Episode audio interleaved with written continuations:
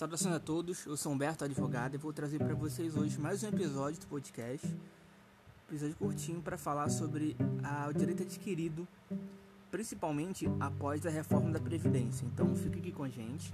Se você gostar do episódio, peço que você compartilhe com as pessoas que você acha que vai ser útil, que é para o nosso conteúdo chegar mais gente e para ajudá-las também, tá bom?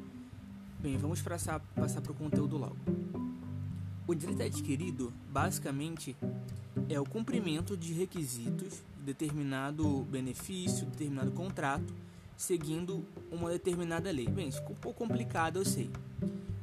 Existe um princípio no direito previdenciário que é o tempum rege actum.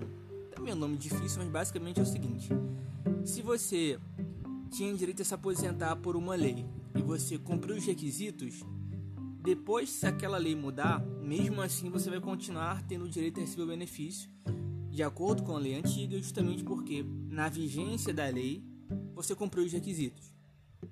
É basicamente uma garantia de segurança jurídica para que, quando há a alteração de uma lei, as pessoas que já cumpriram os requisitos, as pessoas que já têm direito a determinada coisa seguindo aquela lei, não sejam prejudicadas caso a lei mude, mude para pior no caso, né? Agora trazendo para ficar mais claro para você com relação à reforma da previdência. É, vamos dar um exemplo do benefício de aposentadoria por tempo de contribuição ou aquele que muitas pessoas chamam por tempo de serviço. Antes da reforma, como que é, era o requisito desse benefício? 15 anos de contribuição, perdão, era 180 contribuições e 35 anos de contribuição que contribuir por no mínimo 35 anos e ter 180 eh, contribuições de carência, que basicamente já era cumprido se você tinha 35 anos de contribuição, né? Veio a reforma e acabou com esse benefício. Aí você pergunta, é, mas como que ficou ali quem já tinha, por exemplo, atingido 35 anos e continuou trabalhando, ou quem tinha atingido 35 anos antes da reforma e mesmo não pediu benefício, enfim, como é que ficou, né? essas pessoas elas vão ter direito a receber o benefício ainda assim, mesmo que elas peçam depois do início da reforma, justamente porque têm o direito adquirido. Né? Ela já cumpriu os requisitos na vigência da lei, então, mesmo que aquela lei mude, ela vai ter o direito a receber o benefício na forma da lei que ela tinha direito. Outra coisa que é bastante interessante para falar sobre a reforma da Previdência e direito adquirido é com relação às regras de transição.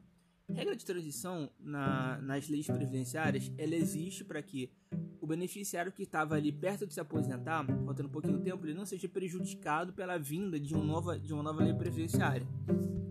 Na lei, a gente fala que ah, quando você cumpre o requisito, no caso da, do benefício, você tem um direito adquirido.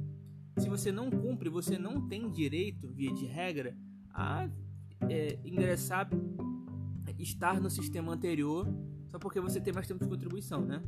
A lei que vale para o beneficiário é aquela do tempo que ele cumpre os requisitos. Né? No entanto, para evitar muito é, um distanciamento muito grande entre as pessoas que estavam perto de se aposentar, para evitar também uma dar um burburinho social, geralmente porque os deputados que fazem a lei precisam dessa aprovação popular para fazer essas reformas, então eles sempre colocam uma regra de transição.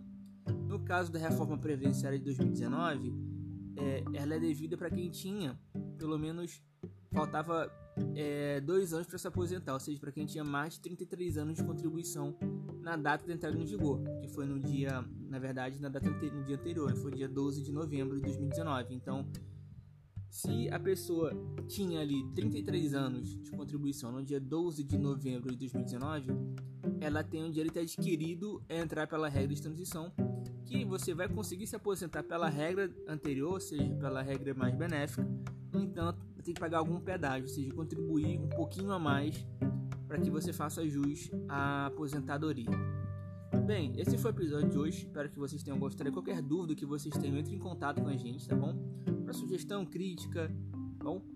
É, também visite nosso site, que é advhumbertocosta.com.br. Vocês podem estar achando a gente na internet, no Instagram, que é ADV Humberto Costa, no Facebook também, que é ADV Humberto Costa, tá? Nosso e-mail é advhumbertocosta.gmail.com caso precise entrar em contato. Então, por hoje é só, espero que vocês tenham gostado. a gente está com o objetivo de publicar pelo menos todo dia alguma coisinha, algum é, conteúdo que seja fácil, que seja interessante para o nosso cliente, tá bom? Então, se você se interessa por esses temas, ficar antenado no seu direito, siga aqui a gente para a gente é, conseguir informar para vocês o seu direito, tá bom? Um abraço e até a próxima.